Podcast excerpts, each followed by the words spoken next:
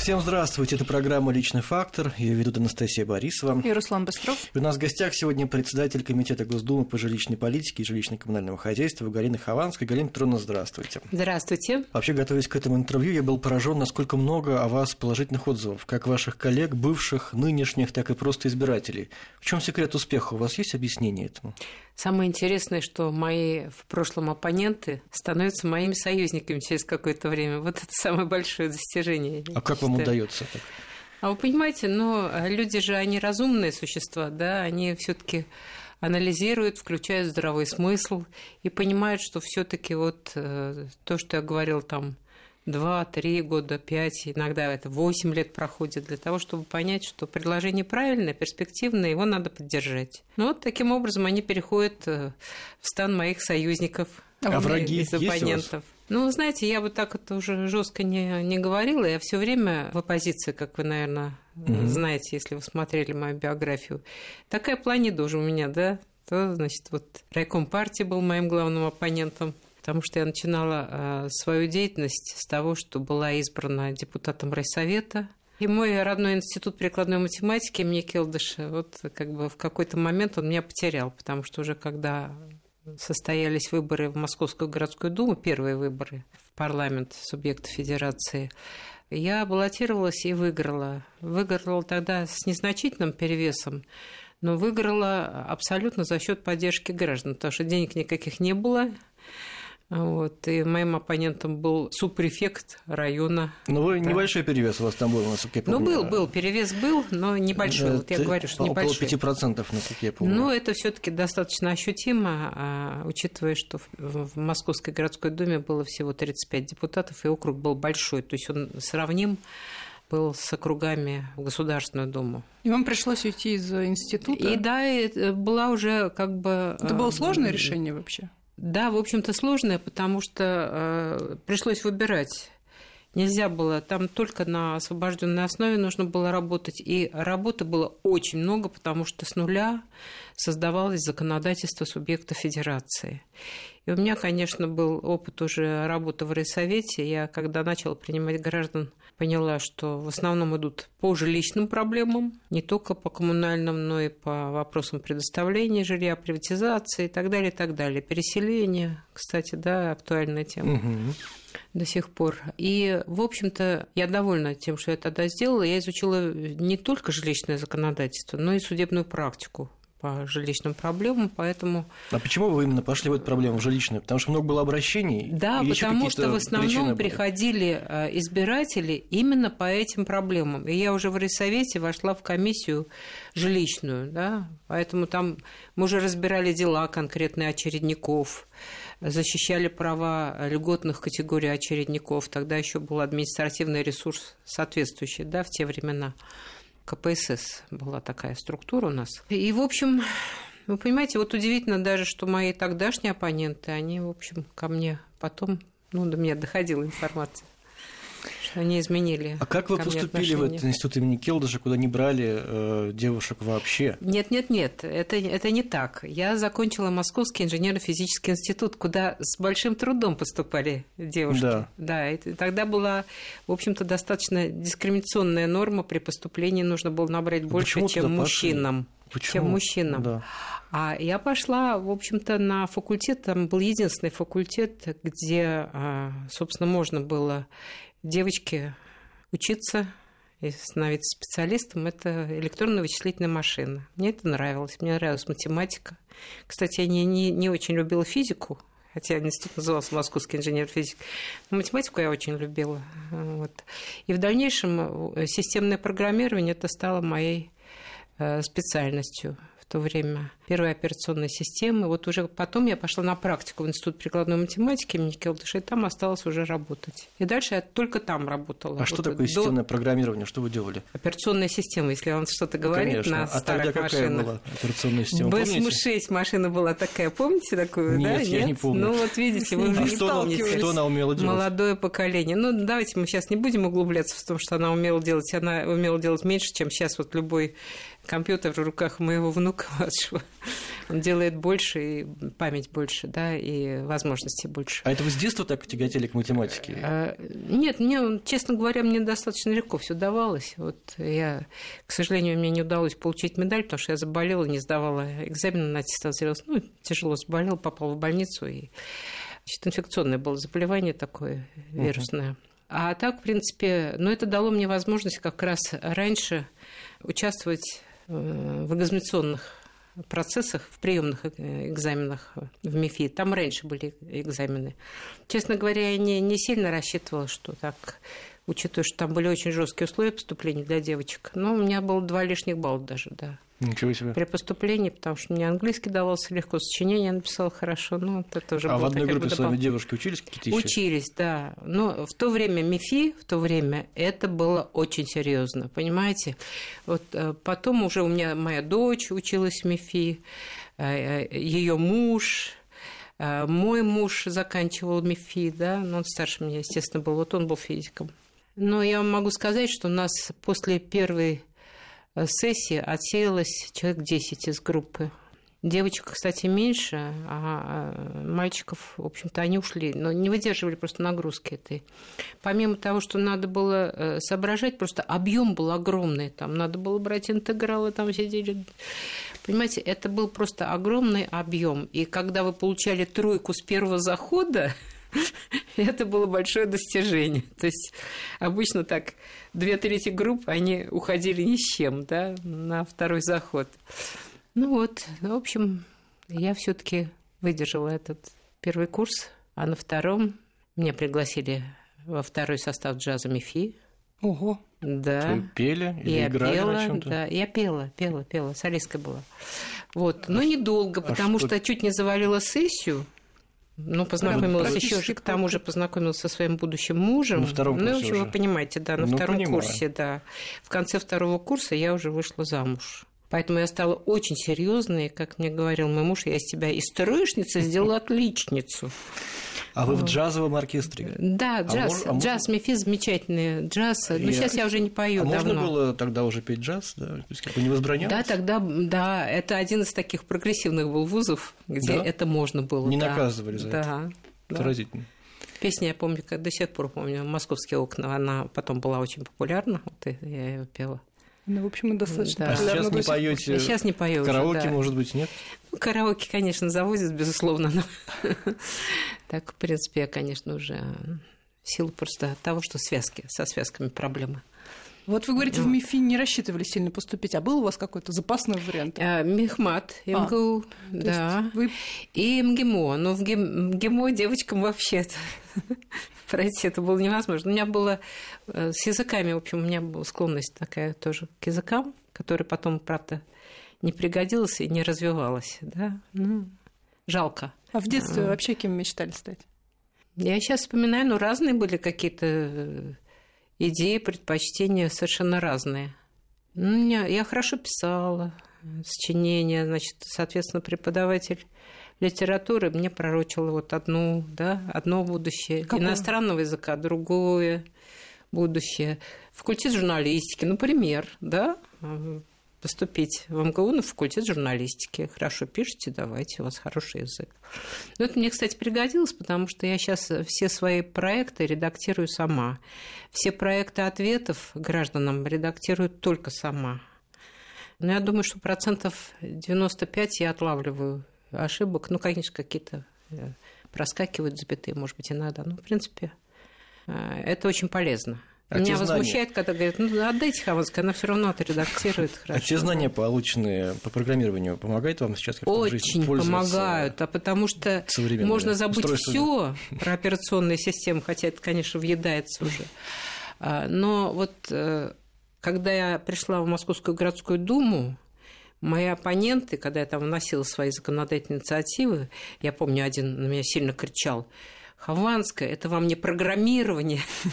Я говорю, вот как раз это системное программирование, то есть надо понимать, да, и прогнозировать, что будет, когда эта норма начнет работать. Вот это, между прочим, тот недостаток, которым страдают сейчас многие законодательные органы, потому что принимают бездумно закон, Ну, слушайте, я не требую, чтобы все были там шахматистами, да, чтобы просчитывали там 10 шагов вперед. Ну, просто проанализируйте, что будет завтра, через месяц, через год, да, как эта норма начнет работать. И вот если бы это делалось, у нас бы было гораздо гуманнее и эффективнее. А всегда ли это возможно? Законодательство. Сделать?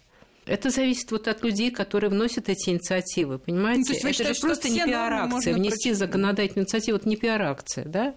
Вот я как прихожу к своим законодательным инициативам? Ко мне, я веду, кстати, прием, и всем очень рекомендую своим коллегам вести прием граждан. Это самая тяжелая работа, кстати сказать, да, вот э, глаза в глаза. Разве не обязаны это делать? Они обязаны это делать, но многие помощников посылают, угу. да, то есть всячески как бы от этой э, тяжелой миссии уклоняются.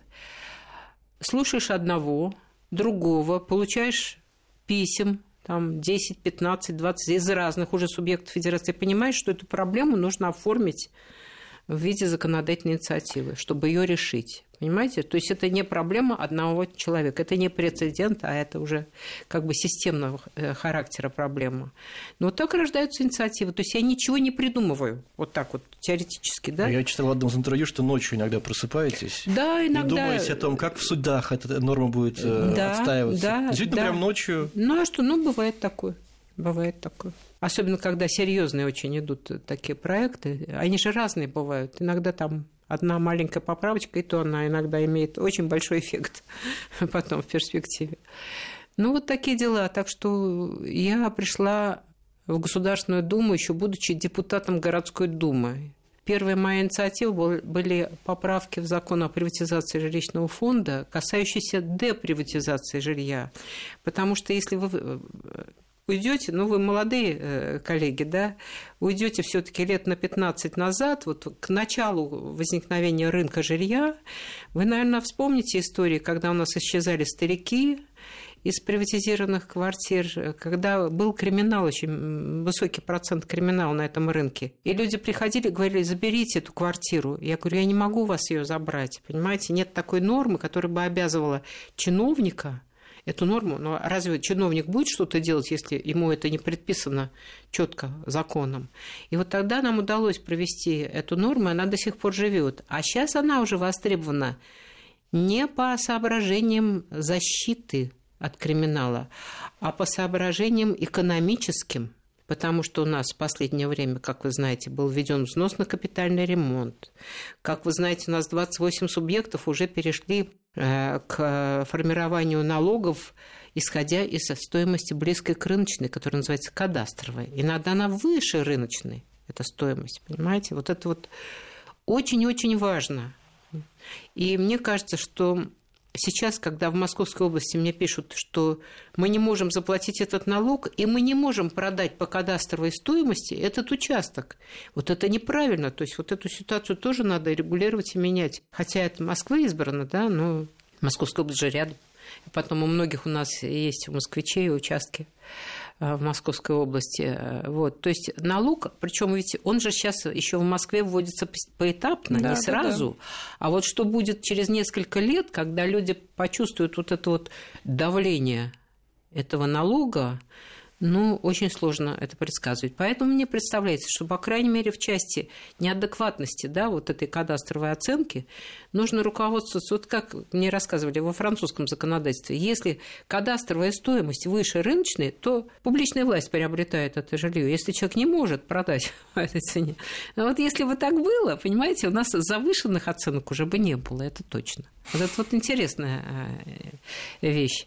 Ну и потом, значит, взнос на капремонт, налог, да, в следующем году он будет еще, еще больше регионов захватит, да, и далеко не везде вот так вот поэтапно его вводят, чтобы народ привык, что это действительно тяжелое бремя, да, и То есть вы считаете, что бремя. если, в общем, они чувствуют, что бремя им не по силам, то можно да, просто можно деприватизировать, отдать... но в каком случае? если не совершалось никаких сделок с жильем. То есть вы получили от государства, и вы вернули государству. Понимаете? Но единственное исключение, конечно, когда там родился ребенок, это не, не препятствие для того, чтобы... Потому что нельзя остановить жизнь. Иногда чиновникам очень хочется ее остановить. Понимаете? Они не признают, что уже в одной квартире живут совершенно разные семьи. Да? Вот это ну, немножко другая уже тема, не имеющая отношения до приватизации. Но просто вот психология чиновника. Он делает так, как ему удобно, но не так, как удобно гражданам. И вот это очень тяжелая ситуация, понимаете? Мы сейчас сделаем небольшой небольшую паузу, послушаем новости и вернемся в студию. Продолжаем разговор. На студии председатель Комитета Госдумы по жилищной политике и жилищно-коммунальному хозяйству, депутат, член фракции «Справедливая Россия» Галина Хованская. Галина Петровна, но все таки если отмотать назад немножечко, да. вы говорили, что были жутко аполитичным человеком. Я да, читал это в одном да. из интервью. Да. Вообще вас это не интересовало? Нет, я была очень активной э, пионеркой. Ага. Я а была заместителем председателя совета дружины школы а как так получилось? Я была очень активная, понимаете? Ага. Я вообще из э, семьи, у меня отец погиб э, за две недели до конца войны под Кенигсбергом.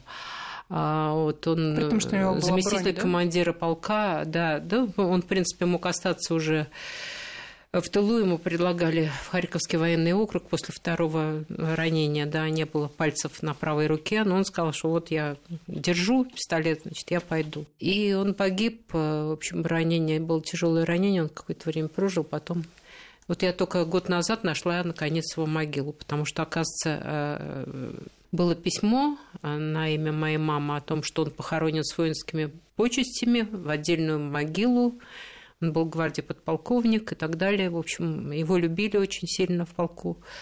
Э, вот такая, такая была беда. И я искала эту могилу, а оказывается, было перезахоронение потом. И сейчас уже я благодарна коллегам вот из Калининградской областной думы, которые мне помогли это все установить и э, запись сделать на братской могиле о моем Но вы отце. его лично не помните, вам тогда было два года. Ну, мне совсем ну, да. меньше даже меньше. Не mm-hmm. было двух лет. Но он меня видел, он меня на руках держал. Но вот. вы его не помните, наверное. Ну, ну год, да, год да. с небольшим это. Наверное, такая принципиальность, это вот от него вам передалось. Ну, у меня мама тоже была депутатом да? райсовета в Москве и секретарем исполкома, так что Странно.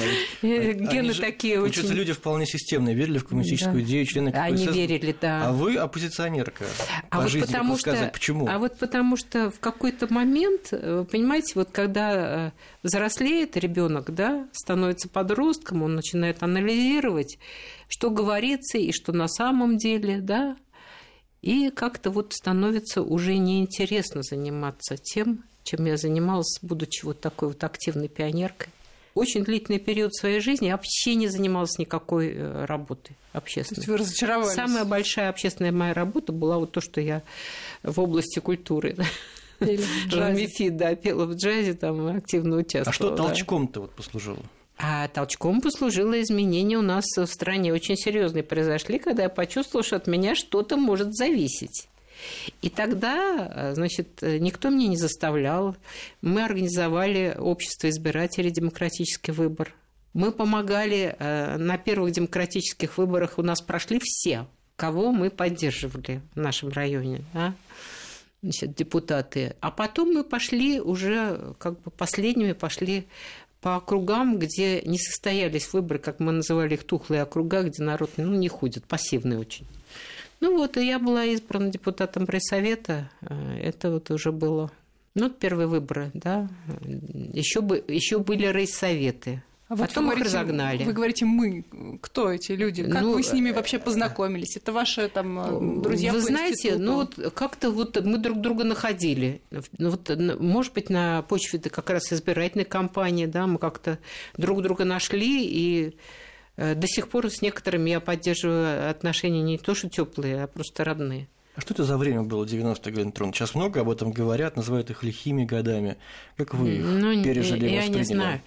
Я не знаю. Я... У меня был очень страшный момент, когда как раз Белый дом, вот эта вот вся история, значит, а мы пошли в райсовет, у нас была фракция «Демократическая Россия», называлась она тогда в Райсовете. Вот я в ней состояла.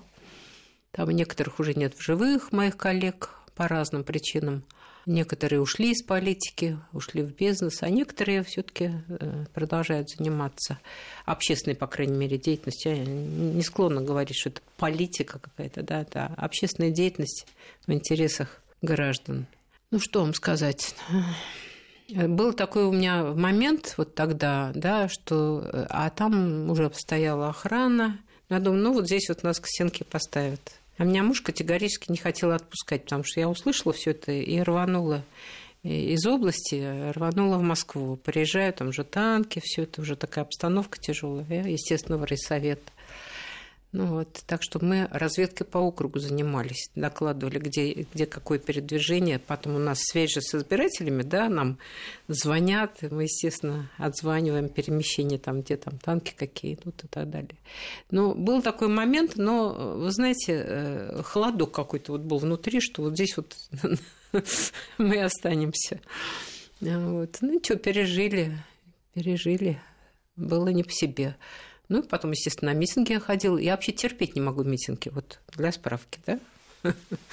терпеть не могу митинги. Ну, вот это как раз те митинги, когда, я, когда вся Москва вышла на Манежную площадь. Я там тоже была. Вот. И на следующий день я там тоже участвовала, шла в, в первом ряду в колонии там с активистами, депутатами Моссовета, кстати, тогда тоже демократического. Ну, вот. Почему не а... любите митинги, кстати говоря? Ну, не люблю я митинги, не люблю. Ну, зачем это с трибуны? Ну, тут надо дело сделать, людям помочь конкретно, да? А это не на митингах решаются проблемы граждан, не на митингах, я вас уверяю. А в чем отличие главной политики 90-х годов от сегодняшнего дня? Ну, моя политика вся, она основана на том, что я э, помогаю гражданам. И несмотря на то, что я в меньшинстве, даже в собственном как бы родном комитете, который я возглавляю, в подавляющем меньшинстве, да, значит, иногда все-таки удается коллег убедить. То я еще раз говорю, что не, иногда не всегда, не вот сегодня, но там через год они приходят, говорят, давайте мы, можно мы к вам присоединимся? Я говорю, Пожалуйста, присоединяйтесь к инициативе, замечательно тяжелые проблемы с капитальным ремонтом, вы ну, знаете, ну, да. да? Но вот все-таки ощущения, когда вы занимались политикой тогда и занимаетесь сейчас, разные ли? И сами люди, с которыми приходится работать, другие или такие же? Разные. Вот в чем главное Люди разные. этих эпох? Вы знаете, вообще-то э, комфортнее было э, вот раньше. Сейчас просто идет такое вот давление большинства над меньшинством. Когда я слышу там не по принципу ты знаешь, ты умеешь, у тебя есть какие-то идеи, а по принципу нас больше, поэтому мы вот за, э, задаем тон и заказываем музыку, даже если ошибаются, да, коллеги. Ну, это плохо, а потому что можно было бы сделать гораздо больше. Вот в этом проблема только. Но, а сейчас вы тоже считаете себя оппозиционером? Вы все-таки да, вполне да. системный человек. Да, вы нет. работаете в ну, Что значит системный человек? У нас системная оппозиция это не значит системный человек. Да. Ну, как вы понимаете, предложения были всякие разные. Ну, а я, э, в принципе, в Госдуму пришла одномандатницей. А почему так Первый решили раз. вступить сейчас? А, первый раз. А, значит, и пришла я беспартийной, угу. обращая внимание. Вот. Потом а, следующая дума, это уже был пятый созыв, да, когда ликвидировали одномандатные округа. И, честно говоря, у меня были сомнения, а мне дома говорили, слушай, кончай ты эту свою политику, Э, да, значит, вот были перспективы у мужа заниматься научной деятельностью в Центре ядерных исследований. Э, ну, в общем, были, были другие, гораздо более спокойные перспективы. Был разговор, пригласил Сергей Михайлович Миронов. Ну и э, в сухом остатке, если так сформулировать, смысл его аргументов был таким.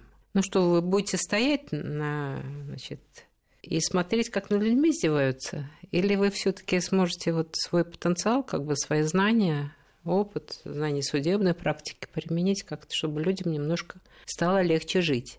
он тоже был одномандатником. Он это все проходил. Он ходил по квартирам так же, как и я. Да, он разговаривал с людьми.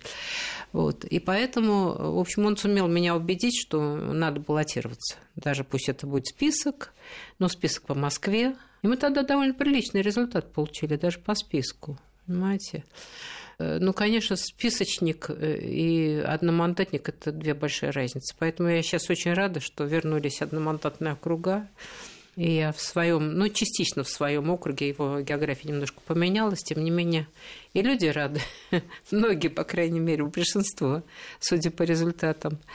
Э, и я очень довольна, что это не список, а что это, в общем-то, одномандатный округ, у меня мои избиратели. Но в партию вступили, потому что проще а так нет, или что? Нет, в партию я вступила, ну, у меня была ситуация, может быть, вы о ней слышали. Значит, когда Сергея Михайловича э, в законодательном собрании в Санкт-Петербурге снимали с поста, лишали вот его этого статуса председателя Совета Федерации, он выступал. Я его послушала, и это было одно из лучших политических выступлений. Вот дальше, да, даже ему больше вот не удавалось так выступить. То есть я послушала и пошла и написала заявление в партию. То есть Понятно. у нас, наоборот, там некоторые стали выходить массово, а да, но он же не председатель Совета Федерации, да, значит, вот кому было важно, что он председатель Совета Федерации, те ушли. А я сделала обратное движение. Вот вы сказали, что пошли в политику в свое время, в 90-е, потому что вам показалось, что вы теперь можете что-то менять. Сейчас да. у вас остается это ощущение? Да, но только очень тяжело. И я вам уже неоднократно вот сегодня говорила. Тяжелее. А, трудно, очень трудно. Вот сейчас стало немножко легче, потому что у нас все-таки Володин э, Вячеслав, я его знаю давно, он еще когда депутатом был, то есть мы, мы на «ты», да, и друг друга знаем, ну, кто чего стоит, э, очень хорошо знаем. Вот мне нравится пока то, что он делает, потому что был Грызлов, да, ну, это давно уже было. А что Володин сейчас такого сделал? И... В чем вот... принципиально отличие от Нарышкина-то? А, вы знаете, вот э, многим не нравится, что он требует от депутатов, чтобы они занимались непосредственно своей депутатской деятельностью. На они, работу еще хотят. Да, чтобы они работали. Понятно. А мне это нравится, потому что я в таком режиме и жила, то есть это абсолютно соответствует моим взглядам. Он поддерживает оппозиционные фракции, он не дает, вот, понимаете, вот так вот ты председатель комитета, но ты никто, потому что ты от меньшинства. Вот он этого не допускает, он все-таки слушает позиции. Сейчас еще ну, не знаю, дай бог, чтобы это сохранилось. Еще вот, одна небольшая да? пауза, Галина Андроновна, да. и продолжим. Мы продолжаем нашу программу. В гостях у нас сегодня депутат Госдумы Галина Хованская. Э, Галина Петровна, вот скажите, пожалуйста, вы уже тут упоминали, что муж вас на митинги не пускал, и в какой-то момент, э, да, во время да, одного из переизбрания... Дочь, дочь тоже как-то так. Да, как вообще в семье отнеслись к вашей политической деятельности? Вы же уже на втором курсе замуж вышли. Как муж да. относился к этому? Ну, он сказал, что я разрушила разрушила его научную карьеру. Потому Почему? что он мог бы, он мог бы, ну, он не мог уезжать э, надолго, там, на год, потому что ему все таки с семьей хотелось находиться. Вот. Э, Куда уезжать он должен был? Центр ядерных исследований Коллайдер, знаете такое mm-hmm. слово? Да, вот он был в первой рабочей Понятно. группе, у него серебряная медаль. И из-за вас он вынужден был оставаться Да, он ездил наездами там по три месяца, но больше он просто не мог, потому что дочка, потому что Э, внуки потом появились. А как вообще воспитание дочки удавалось совмещать с этой вот бурной политической деятельностью? Нет, вы знаете, ну, у меня как-то с дочерью не было проблем. Она хорошо училась, и как-то вот не было проблем. Она поступила в МИФИ, опять же. По семейной традиции. Э, да, поступила в МИФИ, закончила. Сейчас трое, трое уже внуков. Вы давно занимаетесь политикой, но никогда не были на первых ролях. Вы всегда... Вот, правильно, вы хорошо всегда, заметили, да? Вы, вы на виду, но в то же время вы там не руководите ни партией, ничем. Почему? Это такая принципиальная у вас позиция? Более того, я отказываюсь от всяких очень престижных таких позиций, которые мне предлагали, да, возглавить там, ну, не буду сейчас говорить, да. угу. партстроительство и законодательство – это две разные совершенно работы и разные таланты. Я не могу сказать, что я не умею заниматься партстроительством, но мне это все таки менее интересно, чем законотворчество. В силу вот как раз моего образования, моей работы, да, мне очень это нравится. Понимаете? Особенно, когда норма начинает работать, и суды принимают решения в пользу граждан, вот это самая большая награда. Не там не какие-то не грамоты президента, премьера, правительства, там, председателя правительства. Нет, это все это ну, как-то там и ответственность больше, может быть, это тоже вас как-то? Ответственность, э, ответственность больше как раз, когда ты формируешь законодательство, потому что по нему живет вся страна, понимаете? А партстроительство, ну, как-то, не знаю, это не мое, не мое, хотя вот родители у меня были такими. Я это делать могу, и вы правильно совершенно заметили, что я, я очень хорошо играю второй сильным лидером. Но меня жизнь все время выталкивает именно на первые позиции. Она меня выталкивает. Ну, такая вот ситуация. А вот некому. Но это жалко, потому что в команде я играю очень хорошо. Особенно, когда я сильный лидер. Ну, надо отдать должное Миронову, он меня поддерживает по всем моим инициативам, абсолютно. И мы часто вместе вносим инициативы. Вот это очень важно. К великому сожалению, я могу сказать следующее, что зачастую, пока не дойдешь до первого лица, или как минимум до второго, ничего сдвинуть с мертвой точки нельзя. Вот это неправильно. А сдвинуть эту систему вы можете? Вы же депутат. Чтобы не было так, Одна? Что, что надо, ну не знаю, соратники, вы же говорите, у вас много друзей, даже те, кто были врагами. В одиночку, в одиночку очень, очень сложно, э, что бы то ни было вообще сдвинуть, потому что Государственная Дума – это коллегиальный орган. Здесь работает командный принцип, потому что переварить порядка там 80 законодательных инициатив, которые идут на данном пленарном заседании, невозможно – то есть работаем мы по направлениям, да. Естественно, по моим проблемам ко мне приходят, со мной советуются, да. А я, если у меня возникают вопросы, я советуюсь с коллегами там, из бюджетного комитета по налоговому законодательству, например. У нас ну, вот, очень вот вы говорите, вам же предлагали, да, руководящие какие-то посты. Вы да. как бы на это, с этой точки зрения вы могли бы что-то изменить? Может быть, у вас было бы больше ресурсов? Вы не задумывались над тем? Вы знаете, я не думаю. все таки вот э, надо заниматься, во-первых, тем, что тебе не, не просто нравится, а все-таки какое-то удовлетворение от того, что есть результат твоей работы. Понимаете? А что такое партстроительство? Ну, это в том числе митинги, там, выход на трибуну. Нет, я выхожу на трибуну, но я рассказываю про проблемы какие-то, да, вот в тех же 10 минутках или когда проект какой-то докладываю. Ну, это совершенно другая работа, да. И я, я рада, что меня слушают. Ну, к великому сожалению, иногда слушать слушают, глаза, в глазах понимание есть, а потом голосование идет, к сожалению, не так, как хотелось бы. Вот. Ну, не сразу все. Москва не сразу строилась, да. Вот. Такие дела. Какие у вас есть увлечения, Галина Петровна? Помимо законотворческой деятельности и жилищных проблем, наверняка же где-то вы душу отводите. Ну, музыку я люблю, естественно, как вы, наверное, догадались, да, очень люблю музыку, люблю живопись.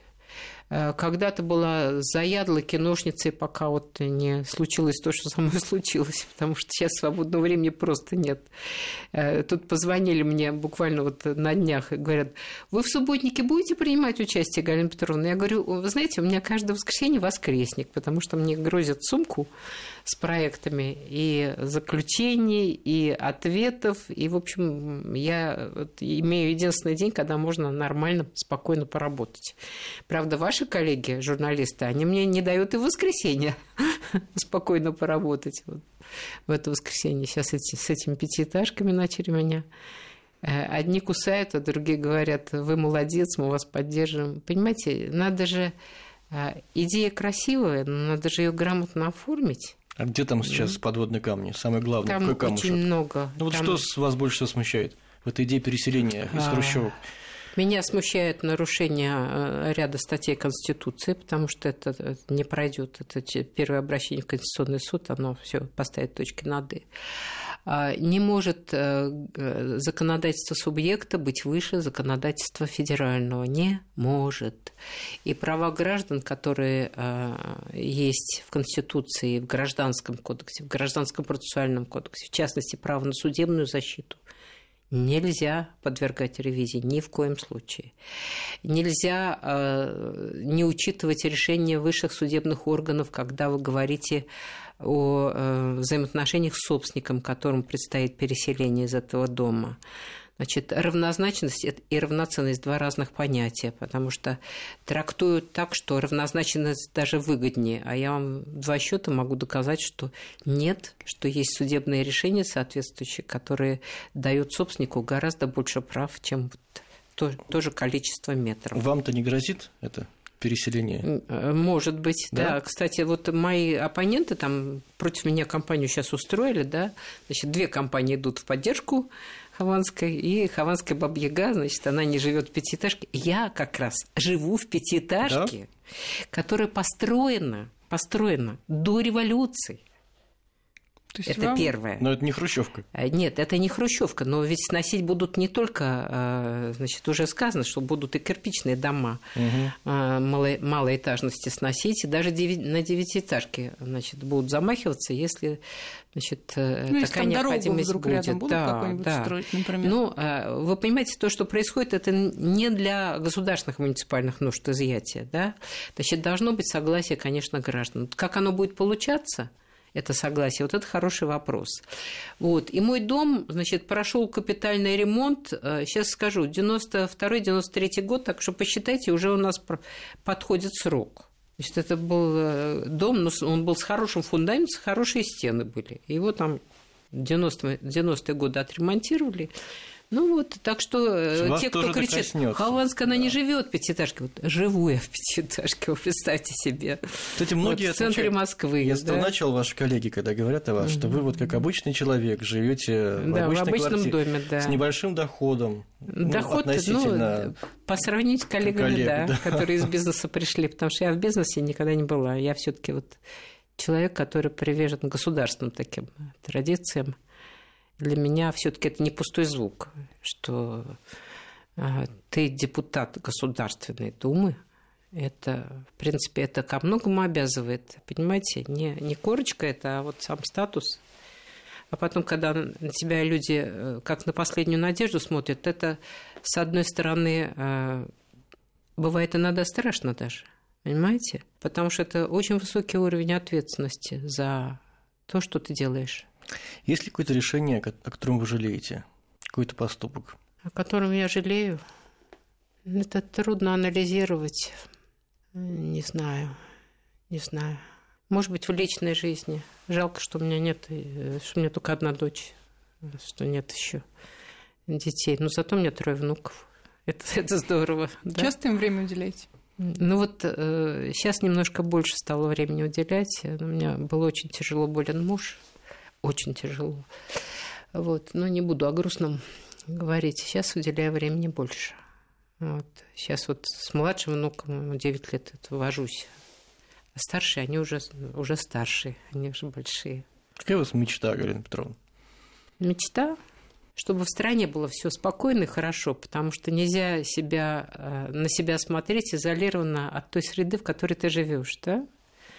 Вот. Хочется, чтобы у нас демократия была как в Швейцарии, чтобы люди ходили на референдум и э, определяли свое мнение, и после этого это обязательно для властей, понимаете? Строить ли здесь торговый комплекс или школу? Ну, пошел в воскресенье, там, ну, они ходят в церковь и заодно и на референдум, да, проголосовали, все. Вот это э, практически сейчас на фоне других стран наиболее демократичная по процедуре государства. Причем там же разные кантоны э, на разных Везде языках говорят. Законы, да. да. Есть у нас перспектива стать такой страной, чтобы ваше желание Вот исполнилось? нужно для этого все делать, понимаете? А вы делаете? Вот и все. Я, я стараюсь по мере своих сил. Но надо, чтобы нас было побольше. Себя. Да, абсолютно правильно. И даже когда я вот э, не получается, упираешься в стенку, значит, идешь, заходишь сверху. Идешь к первым лицам, которые могут э, повлиять на ситуацию. И это часто срабатывает, кстати, да, потому что здравый смысл, он все-таки должен возобладать, как мне кажется, и нужно действовать в интересах граждан, и тогда у нас все будет хорошо. Спасибо вам большое. На студии сегодня была председатель Комитета Госдумы по жилищной политике и жилищно-коммунальному хозяйству Галина Хованская.